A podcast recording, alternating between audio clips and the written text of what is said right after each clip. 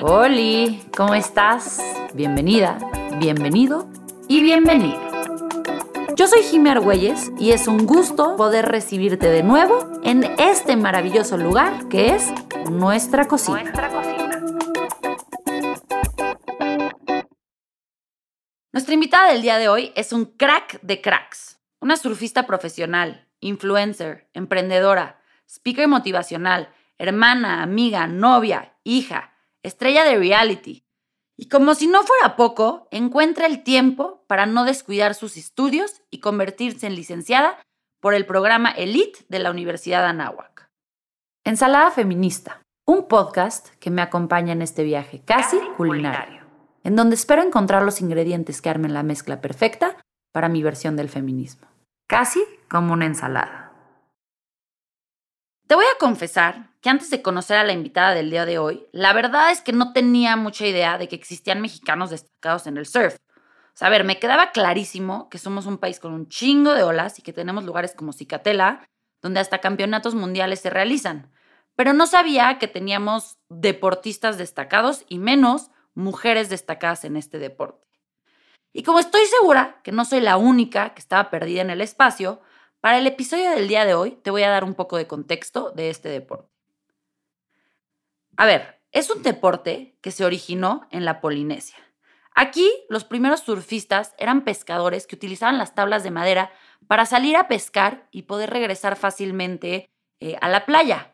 De ahí, cuando los polinesios emigran a Hawái, empiezan a dar a conocer este eh, deporte sobre tablas y es realmente cuando se vuelve un deporte porque se vuelve un hobby. Ya no se utilizaban tanto las tablas como medio de transporte, sino se surfeaban las olas para divertirse. Aquí, a partir de eh, que se expone en Hawái, se lleva todo el mundo y realmente se masifica. Se dice que la época dorada del surf fue en los 50, con las películas de moda en playas, las series, y que se mostraba cómo se utilizaba este deporte con esta tabla tan extraña. Aquí fue cuando finalmente se logró el respeto por este deporte y se logró monetizar la industria. Pero no fue hasta el 2016 cuando por fin el Comité Olímpico Internacional aprobó el deporte en el panorama olímpico. En el 2021, para las Olimpiadas de Tokio 2020, fue la primera vez que debutaron hombres y mujeres con este deporte en Juegos Olímpicos. Y by the way, la primera mujer en la historia de ganar un oro olímpico en surf fue Carissa Moore. Ella es de Estados Unidos. En la vida hay algo que a mí me ha costado muchísimo entender, porque pues hija única. Pero cada día me doy más cuenta que las cosas son mejores cuando las compartes. Es por eso que en esta cocina buscamos la constante colaboración con seres chingones, personas que tienen mucho que aportar y que definitivamente hacen que cocinar esta ensalada sea más divertido. Pues el día de hoy en esta cocina tenemos a nada más y nada menos que Ana Laura, una de las surfistas más top de nuestro país y una mujer que de verdad desde el día que la conocí me ha dejado impresionada con su bondad y con el gran corazón que tiene. Bienvenida Ana, ¿cómo estás? Ay, muy bien, Jimmy, feliz de estar aquí, o sea, y también te escucho hablar y digo como, ay, qué bonito que ves así, se siente lindo. De verdad es que es, lo que transmites. Creo que eh, algo que, siempre todas mis invitadas de repente dicen como de, ay, es que hablas muy bonito de mí. Yo, pues es que es lo que tú pones en el mundo. Y creo que eh, antes de así, es parte de, esta maravilla de las redes sociales. Creo que nos hace conocer eh, el lado B de las personas. Entonces, pues conectamos de esta forma tan hermosa. Ay, qué padre, la verdad es que ya estaba súper emocionada, o sea, la habíamos pospuesto un poco, pero ya fue como ya hoy porque hoy. Exactamente. Entonces, si nos están escuchando en su casa, pónganse a gusto, si van en el coche, suban el volumen, porque estoy segura que el día de hoy va a volarnos el cerebro, Ana. Y para empezar, cuéntame, ¿quién es Ana Laura? Híjole, siento que Ana Laura es una mujer eh, muy fuerte, pero que la vida también la ha hecho fuerte.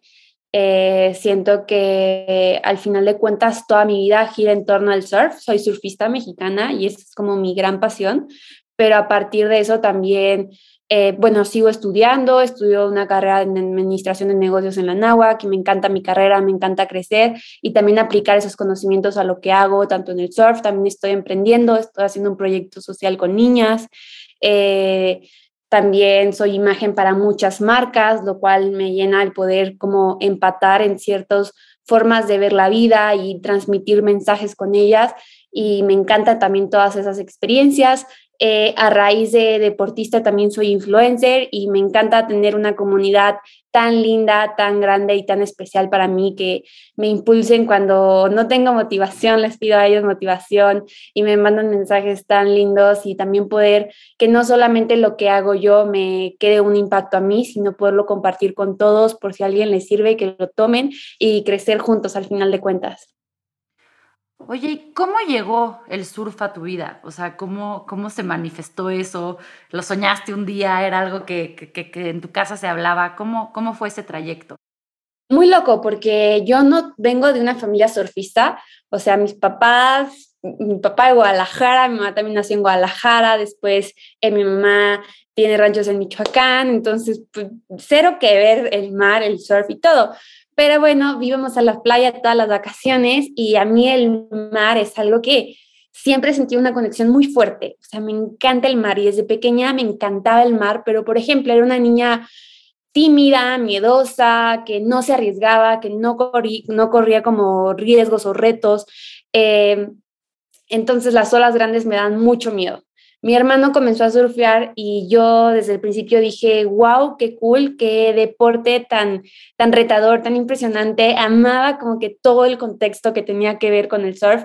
Recuerdo que empecé a ver una serie de surfistas y yo decía, es que quiero surfear, es que está muy cool todo pero no me animaba, realmente me da mucho miedo que me revolcara una ola, que me jalara una corriente, al final es un deporte de riesgo, es un deporte extremo, entonces y yo, una niña tímida y miedosa, pues la verdad es que no, no iba mucho. O sea, para ponerte un ejemplo, una vez de que en el mar me da, o me da tanto el mar, pero me da tanto miedo que ni siquiera quise como hacer eh, esquí en lancha, porque mi mayor miedo era que me llegara un tiburón y me comiera, o sea, como de abajo de arriba, o un pescado, no sé. Entonces, mi, cabeza pasaban mil cosas. Eh, siempre tengo una familia que me apoya mucho y eso lo agradezco bastante. Y bueno, mi hermano tenía su tabla ahí, un día él es basquetbolista, entonces tenía lastimada la rodilla y no podía surfear, me dijo, inténtalo, ya están las clases, de que toma una clase, ve si te gusta, pruébalo. Recuerdo que mi papá se metió conmigo al mar para darme confianza.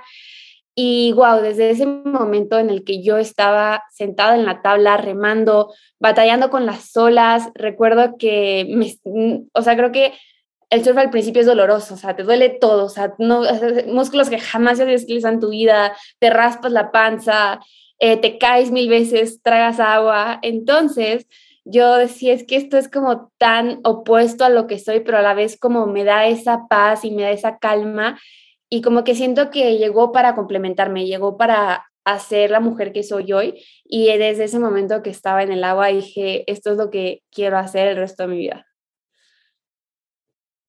¿Qué, es, ¿Qué se siente estar arriba de, de, una, de una ola? O sea, ¿qué sentimientos te vienen a la mente?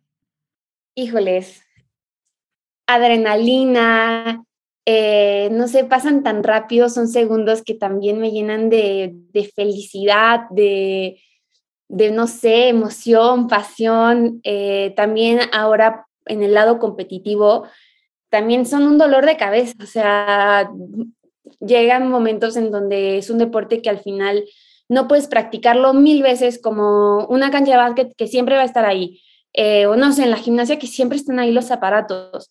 Las, todas las olas son diferentes, eh, todas las condiciones del mar son diferentes, entonces para practicar maniobras hay veces que me frustro mucho porque no me salen en ese momento y no la puedo volver a repetir 50 veces para que me salga.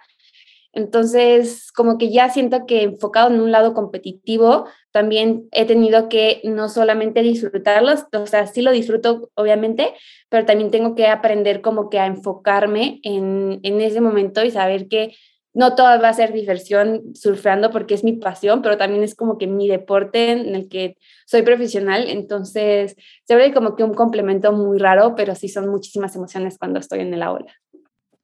Nunca lo había pensado así, como esta parte que dices de, de que las olas no, no, no es como la cancha de básquetbol, o sea, no es algo que por más que tú le quieras dedicar 100 horas a una ola, si la ola no le quiere dedicar 100 horas a estar ahí contigo, que es la realidad, o sea, ninguna ola es igual a otra, pues no, no puedes practicar y por más que tú digas, oye, hoy voy a salir a entrenar cinco horas al mar, pues si no hay olas, no hubo olas y ya.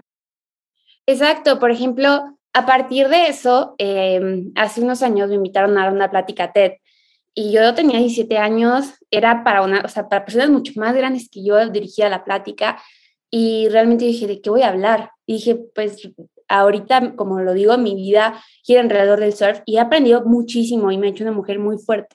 Entonces, en esa relación de las olas, como que surge mi filosofía de vida, que es surfear la vida, en donde es tomar las olas como oportunidades. Al final, no todas las olas son perfectas, ni todas las oportunidades son perfectas, y no te puedes sentar a esperar a que tu ola te llegue, ni que la oportunidad que tú tienes idealizando eh, se aparezca de un día para otro para mí es tomar esas olas como oportunidades y al final buscarlas y dar tu máximo. Y si te caes, levantarte y regresar remando por una nueva ola. Al final también en la vida no tenemos como muchas veces esa prueba y error para que muchas cosas nos salgan y es arriesgarnos y si nos caemos vendrá otra oportunidad y es arriesgarnos y es buscarla.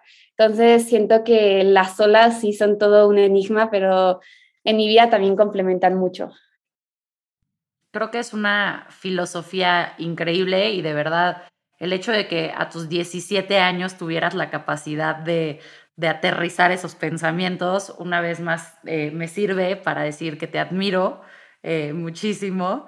Eh, yo a los 17 años andaba preocupada por no sé qué pendejada, pero claramente no era por el ciclo de la vida.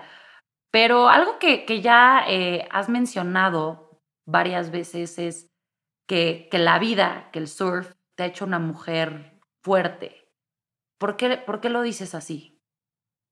Porque, como digo, de pequeña me daba de verdad miedo todo, o sea, no quería arriesgarme con algo por miedo a caerme, este, y ahora es como, pongo, a veces siento que me pongo metas muy altas y soy demasiado exigente conmigo misma pero también es porque siento que puedo hacerlo, porque al final para mí surfear fue romper con todos los paradigmas de mi vida y como con todo ese esquema que llevaba y fue ponerme un reto tan grande que ni yo me imaginé llegar a cumplir.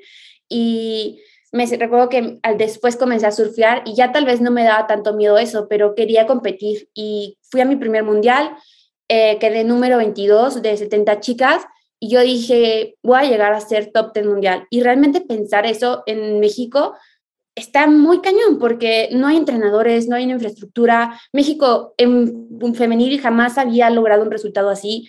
Eh, pero, caray, a veces siento que como que, como que sueño y sí trabajo por eso, pero a veces como que me quita el sueño, digo, no sé si lo voy a lograr pero como que el decir, a ver, volteo para atrás y con mucho trabajo, esfuerzo, eh, retándome, lo he logrado y sé que ahora puedo lograrlo y siento esa confianza y esa seguridad que no lo tengo asegurado al final de cuentas, pero, pero sé que puedo y eso es algo que me ha hecho, me ha enseñado el surf, el, demostrarme que sí se puede.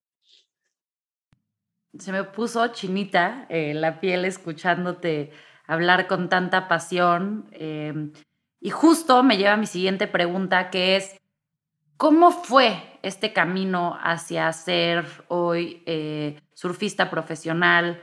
Eh, justo has recibido apoyo de instituciones en México, o sea, ¿cómo es el, el trayecto de una profesional del surf? Híjoles, creo que si en el deporte está cañón, en el surf cuando yo empecé no era un deporte olímpico, entonces estaba más cañón aún, donde no hay una infraestructura, no es un deporte conocido, en donde en la en Ciudad de México no, no hay playa, tampoco tienes impacto con las marcas, al final sí es un deporte cool, pero es un deporte que nadie practica, entonces las eh, comercializado es muy difícil. Y, y en apoyo de gobierno, siempre he sido una niña súper movida, o sea, eso sí, desde pequeña recuerdo que no sé, vendía cajas a las amigas de mi mamá, mi familia, para tener dinero y comprarme mis cosas y no sé qué. Entonces, siento que en cierta forma el mundo no se me cierra y para mí es algo muy padre porque fue el ejemplo que me dio mi mamá siempre, como una mujer muy trabajadora, que, o sea, que, que luchaba por lo que quería, era como que yo veía que el mundo no se le cerraba. Entonces yo decía como, yo cuando sea grande quiero ser como mi mamá. Y desde pequeña lo hice y cuando comencé a surfear fue darme cuenta que que mis papás pues podían apoyarme, pero tampoco podían financiar toda mi carrera, ni quería que lo hicieran. O sea, yo sentía una responsabilidad muy grande de que mis papás estuvieran invirtiendo tanto en mí sin saber que yo iba, sin saber si lo iba a lograr o no. Entonces dije, no, tengo que buscar otra forma de, de yo no cargar con esa responsabilidad y también poder construir una carrera deportiva.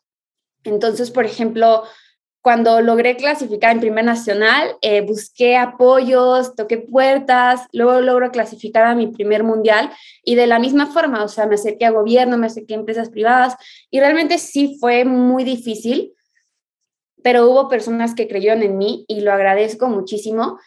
Y después de eso, por eso comencé con redes sociales, porque yo para mí las redes sociales era una herramienta para poder llegar a más personas, compartirles mis sueños, mi pasión, mi objetivo, mi, hacia dónde quería llegar y, y buscar apoyos y recursos económicos a través de eso para poder sustentar mi carrera deportiva. Entonces empecé como subiendo fotos, tratando de llegar a los más medios de comunicación posibles sin saber si eso me iba a ayudar realmente o no, pero decía todo lo que sume es bueno, al final de cuentas. Entonces sí le he batallado muchísimo en cierta forma y ahora que, por ejemplo, en, o sea, tengo, tengo muchos seguidores, o sea, claro que podría tener muchos más y, y, quisiera tener muchos más, obviamente, pero agradezco mucho a los que tengo. Y sí, digo, son muchos, porque cuando empecé, o sea, realmente recuerdo que éramos una comunidad muy pequeña y yo soñaba y lo veía casi imposible llegar a tener un número así.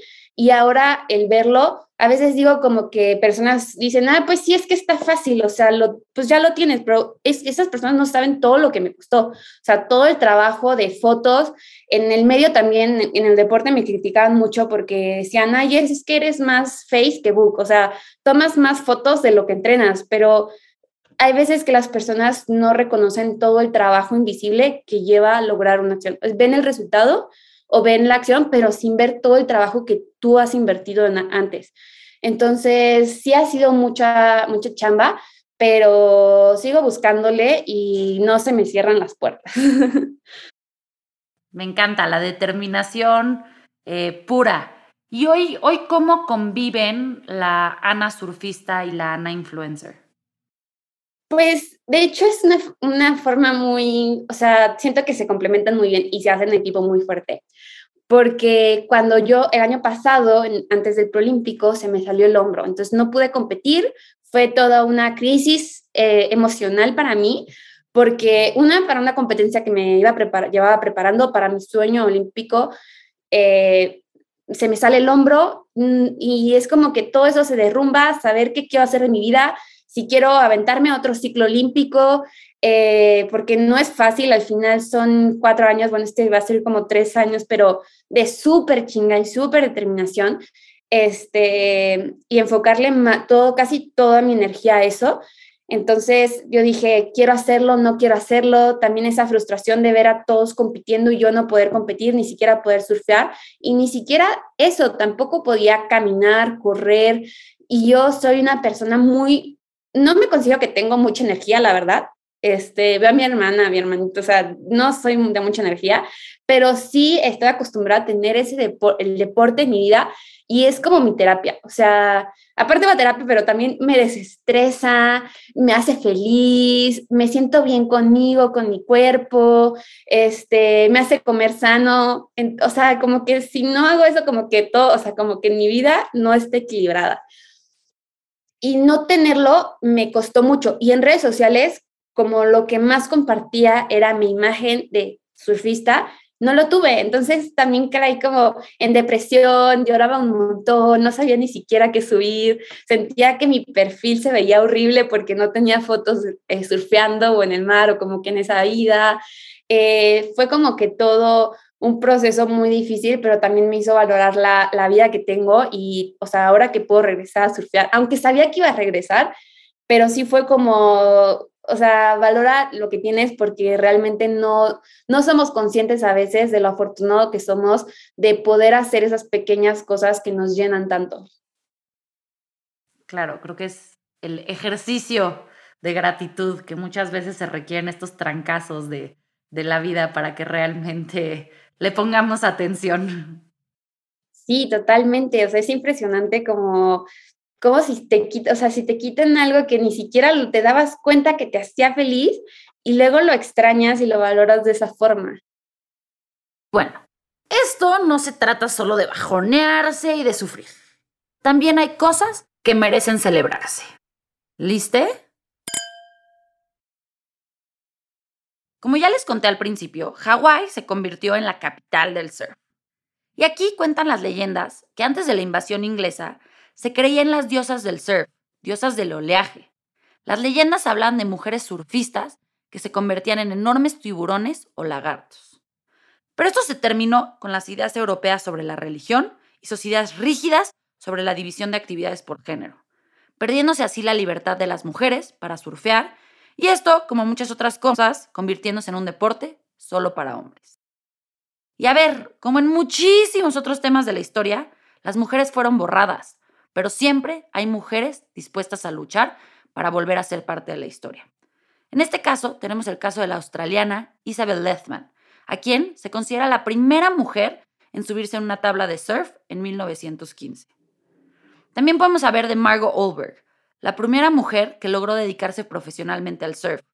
Ella ganó la mayoría de sus campeonatos en los años 70. Otro ejemplo es Renelle Sun, quien es considerada una de las mujeres más influyentes del deporte con la creación de la asociación Women's Surfing Hui. Y en los últimos años, afortunadamente, podemos hablar de muchísimas mujeres destacadas en el surf, como Bethany Hamilton, Keela Kennelly, Leigh Beachley, Lisa Anderson y muchas otras. En México tenemos este orgullo nacional que es Ana Laura González, que no solo practica el deporte a nivel profesional, sino que se está encargando de que más mujeres aprendan este deporte, de que más mujeres se enfrenten a las olas de la vida y se suban a una tabla. Entonces vamos a escuchar de su propia boca qué es lo que está haciendo. Totalmente. Oye, y pues bueno, eh, tanto por las redes sociales y como por tu carrera eh, como, como surfista profesional. Estoy segura de que eres el role model de muchísimas niñas, muchísimas mujeres, niños y hombres. Y, sé que a la par de este proyecto de inspiración y de traer a más eh, niñas al mar, eh, has empezado este proyecto que se llama Mujeres del Mar. ¿Nos puedes contar un poco más de qué se trata eso? Ay, sí, este para mí ha sido como uno, yo creo que va a ser uno de los retos también más grandes de mi vida porque llevarlo, ejecutarlo ha sido muy difícil. O sea, justo es tocar puertas, o sea, conseguir el financiamiento, o sea, me quitó el sueño por meses.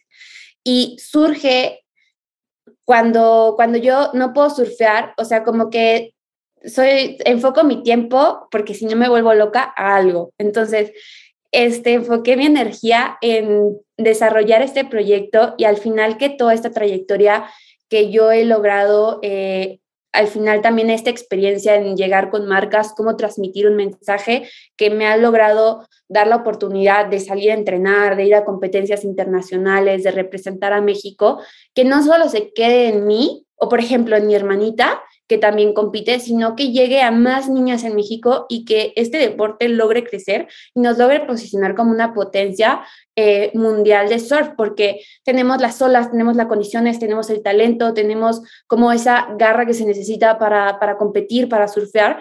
Y, es como toda una inspiración para mí también poder transmitir eso y, y crear un grupo de ocho niñas mexicanas que voy a seleccionar y voy a becar, en donde van a tener cursos y, por ejemplo, también algo que he aprendido durante mi vida, que no solamente es el deporte, también es estudiar, también es tener psicología deportiva, nutrición, preparación física, cursos de redes sociales, de asesoría de imagen. Sí, es un complemento lo que te vuelve, o sea, lo que yo creo que a mí me consolida eh, la imagen que soy, creo que es un complemento en muchas cosas y muchas cosas que he trabajado para llegar ahí. Entonces, quiero que estas niñas tengan el acceso a todo eso. Eh, también charlas motivacionales con deportistas, olímpicos, que se inspiren y que se den cuenta que todos podemos llegar ahí. El camino es difícil, pero al final todas las cosas que nos propongamos van a ser difíciles y todos podemos. Entonces, que ellas también se inspiren y al final cerrar esto con un campamento de entrenamiento, no va a tener un entrenador internacional. ¿Por qué internacional? Porque en México no hay. Entonces, cerrar con un campamento internacional, que tengan exposición en medios, exposición en redes y que puedan ir creciendo y a través de eso también buscar la posibilidad de bajar recursos para que ellas puedan ir a más competencias, a más mundiales y crecer esta comunidad en México. Oye, y las que tenemos 31 años no nos podemos eh, apuntar. Nunca es tarde para ser surfista.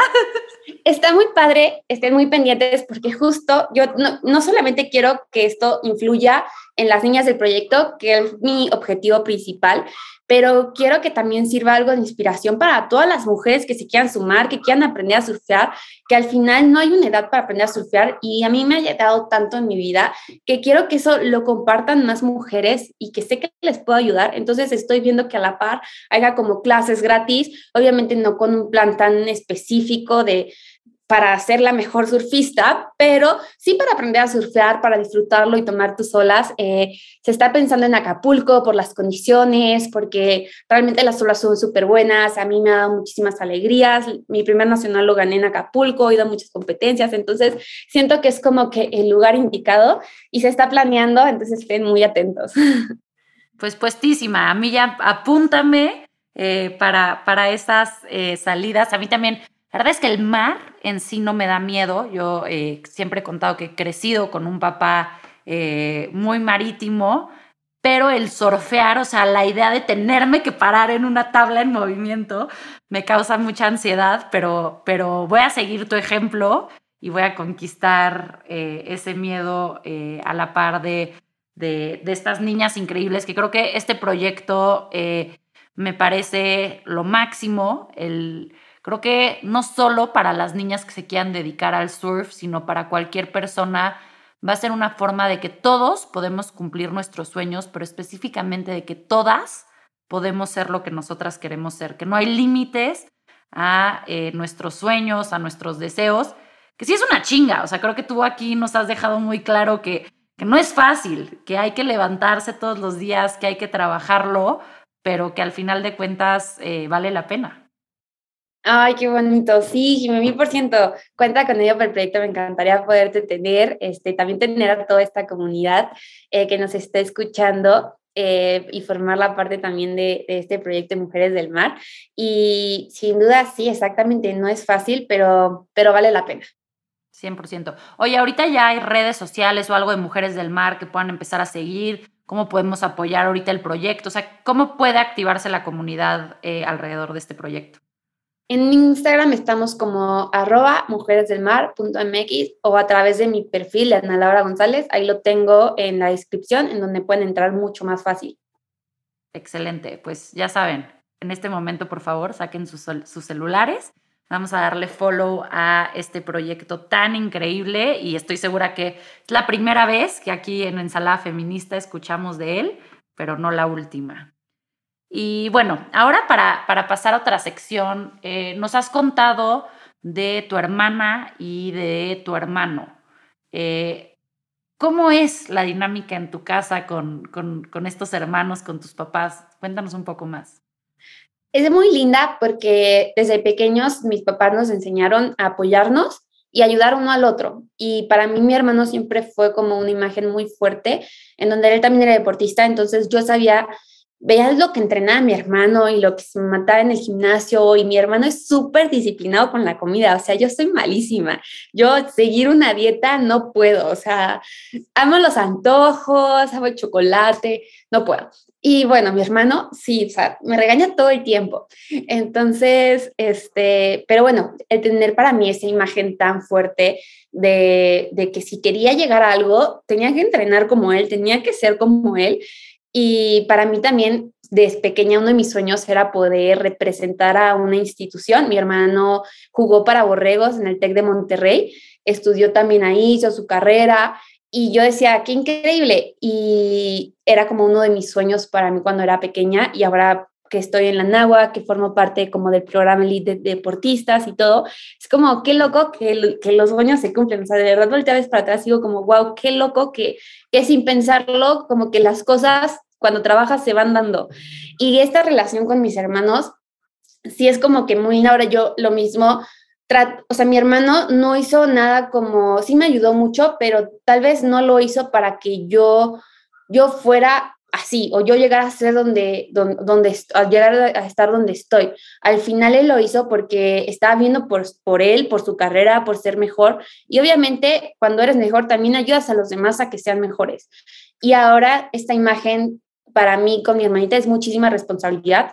Desde que estaba pequeña, yo deseaba tener una hermanita, o sea, le pedía a Santa Claus una hermanita, o sea, pedía un deseo y pedía tener una hermanita, les decía a mis papás, adopten, o sea, por favor, una hermanita. Luego que mi mamá está embarazada, yo deseaba que fuera una niña, o sea, para mí tener, o sea, una hermanita, no sé, era, lo máximo, era mi sueño.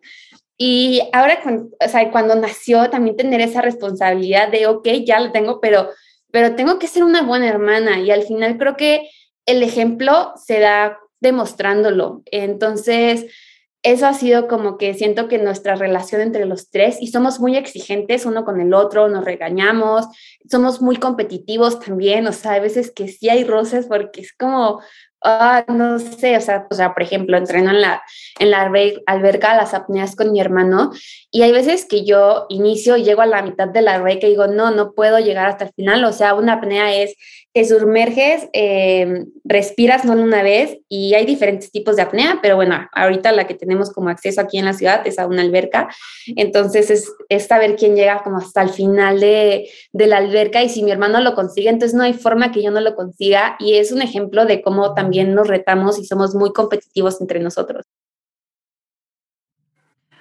Oye, y en esta relación específicamente con, con tu hermano, eh, y él también siendo, siendo, siendo deportista, ¿sientes que alguna vez él ha tenido más oportunidades, o sea, le han abierto más puertas por el hecho de ser hombre? Creo que en cierta forma sí, creo que en el deporte en México existen, hay veces que más oportunidades para ser hombre o más reconocimiento en cierta forma, pero por ejemplo, también como que ese ejemplo me lo ponía él y a la vez cuando yo veía cómo se le abrían ciertas oportunidades o todas, o sea, como que él me jalaba a mí también, por ejemplo, a buscar entrar como a una universidad, este, aunque por ejemplo, tal vez no eran las mismas oportunidades, pero como que me fue influyendo en eso para poder buscar las mismas oportunidades que creo que aún no hay, no son igualitarias, o sea, creo que hay una diferencia abismal entre las oportunidades en el deporte entre hombres y mujeres, por lo menos aquí en México, creo que mundialmente hemos luchado bastante para, para, para alzar la voz y buscar como una oportunidad igualitaria, pero creo que sí, queda muchísimo trabajo aún por hacer. Y justo en este tema de igualdad, ¿tú, ¿tú te describirías a ti misma como una mujer feminista? Sí, yo creo que sí, porque, porque busco al final de cuentas eh, abrir estas oportunidades para las mujeres. O sea, busco el que sea un trato igual, en donde en los eventos los premios sean eh, iguales para hombres, para mujeres, que las unidades de entrar a una competencia sean iguales para hombres, para mujeres. Hay veces que hay menos cupos para las mujeres porque tenemos menos nivel, según esto. Entonces, o sea, creo que lucho mucho por esto y agradezco también tener, estar como que en una, en una época en donde tenemos la voz para poder para poder luchar y para tener un impacto, este, para buscar estas mismas oportunidades. Crucial. A mí este tema justo que comentas de que los premios son distintos o que eh, los lugares de entrada están limitados para las mujeres porque no son tan buen espectáculo, no sé qué, me parece una de las estupideces más grandes del mundo del deporte profesional. Sí, no, definitivamente. Y ahora, por ejemplo, trato de también apoyar los eventos que que están, están abriendo las oportunidades iguales para hombres, para mujeres, que los premios son igualitarios y poco a poco, por lo menos aquí en México, eh, ha habido más, pero son pocos, son pocos las personas que le apuestan y que nos dan este lugar que merecemos las mujeres. Claro, pero bueno, creo que justo con, figuras como tú, eh, con estos espacios, estamos eh, logrando empujar eh, esa piedra. No siempre este, es fácil, pero las cosas, ya quedamos aquí en este episodio, que las cosas que valen la pena no siempre son fáciles. Y mi siguiente pregunta sería, eh, más bien, como, ¿cómo llegaste tú a tu entendimiento del, feminismo? ¿Ser algo que se hablaba en tu casa? Eh, ¿cómo, lo, ¿Cómo construiste esta versión del feminismo de Ana Laura? Creo que para mí también el feminismo es como que lograr esta igualdad de oportunidades y hay veces que hasta en el pensamiento que desde pequeñas nos ponen, en donde una mujer no puede llegar al mismo lugar que un hombre o no puede hacer la misma maniobra que un hombre, porque no, según no, o sea, no tienes la fuerza o te van imponiendo como que todas estas cosas.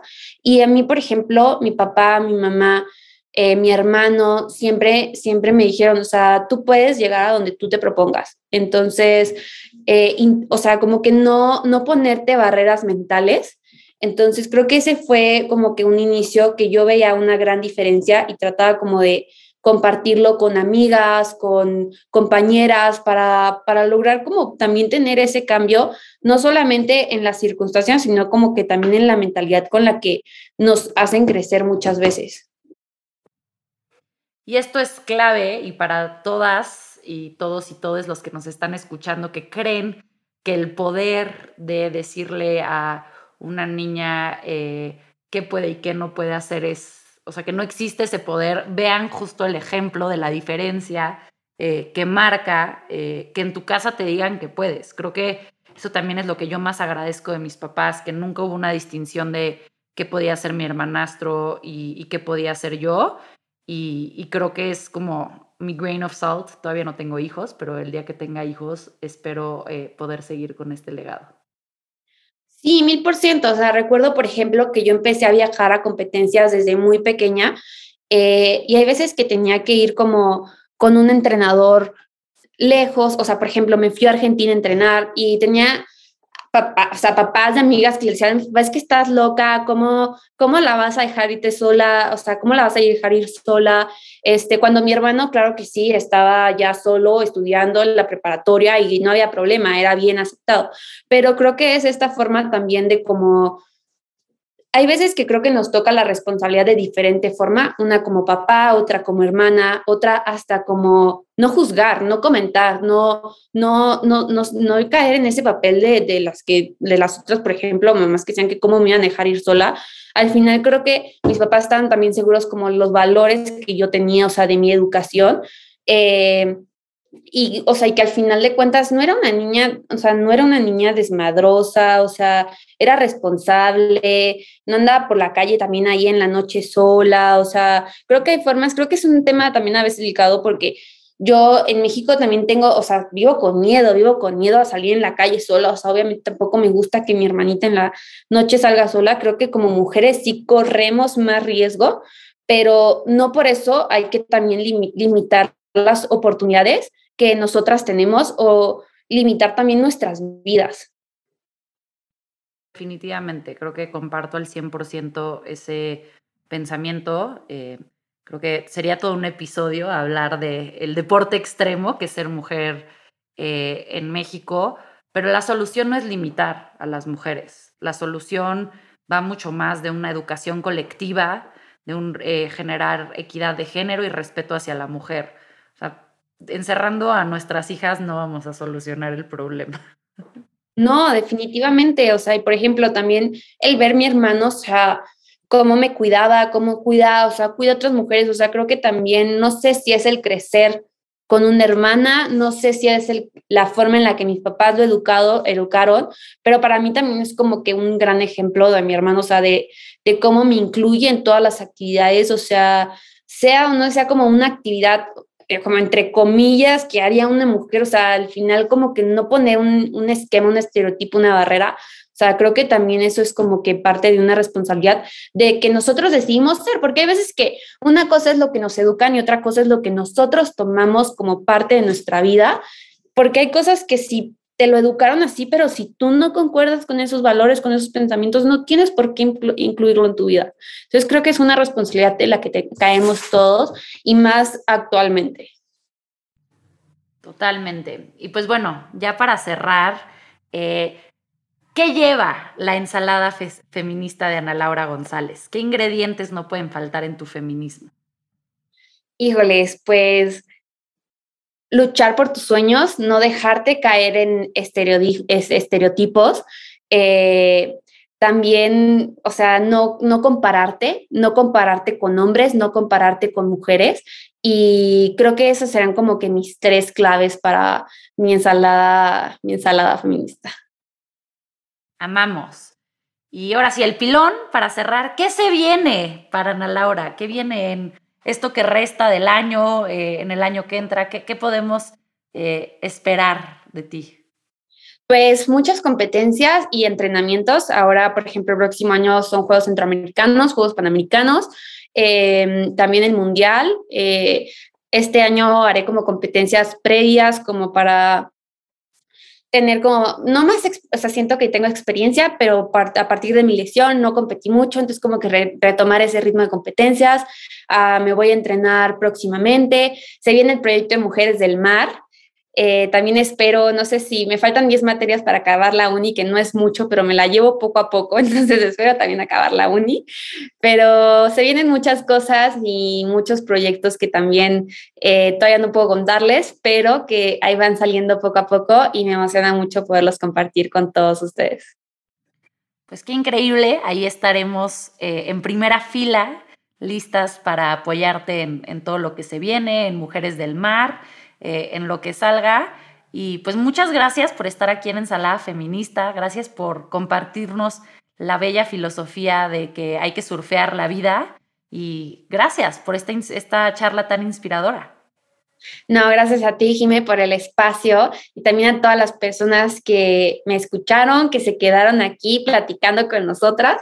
Eh, y pues nada, muchísimas gracias también por todo el apoyo que me dan a todas las personas que me siguen y a las que no, también invitarlas a que me siguen, me sigan y apoyan también a Mujeres del Mar. La realidad es que históricamente las mujeres han tenido más dificultades para lograr una carrera deportiva estable porque este mundo está lleno de discriminación y sexualización. Hemos tenido que soportar el patea el balón como niña, corre como niña y hasta usar uniformes que por demás son incómodos y muchas otras cosas. Pero lo relevante es que las mujeres no hemos dejado de luchar, no hemos dejado de buscar la visibilización de mujeres como atletas de primer nivel, como entrenadoras, como juezas y como cabezas de instituciones deportivas. También se está luchando por los pagos igualitarios, porque como bien decía Ana Laura, porque en los concursos se tenga el mismo número de mujeres que hombres, que se den los mismos premios. A ver, la lucha por la igualdad en el deporte todavía no está ni cerca de terminarse, pero ahí vamos, ahí vamos con grandes mujeres que están encabezando este movimiento para realmente lograr el reconocimiento de las grandes atletas que podemos ser las mujeres. Y más allá de eso, quiero que el día de hoy nos quedemos con el mensaje de Ana Laura de que seamos grandes atletas, seamos mamás, seamos emprendedoras, simplemente como personas, tenemos que aprender a surfear la vida, porque la vida está llena de sorpresas, está llena de olas que nos llevan a lo más alto, pero que también nos revuelcan, que nos esconden, que nos hacen agachar la cabeza y buscar cómo volver a tomar aire.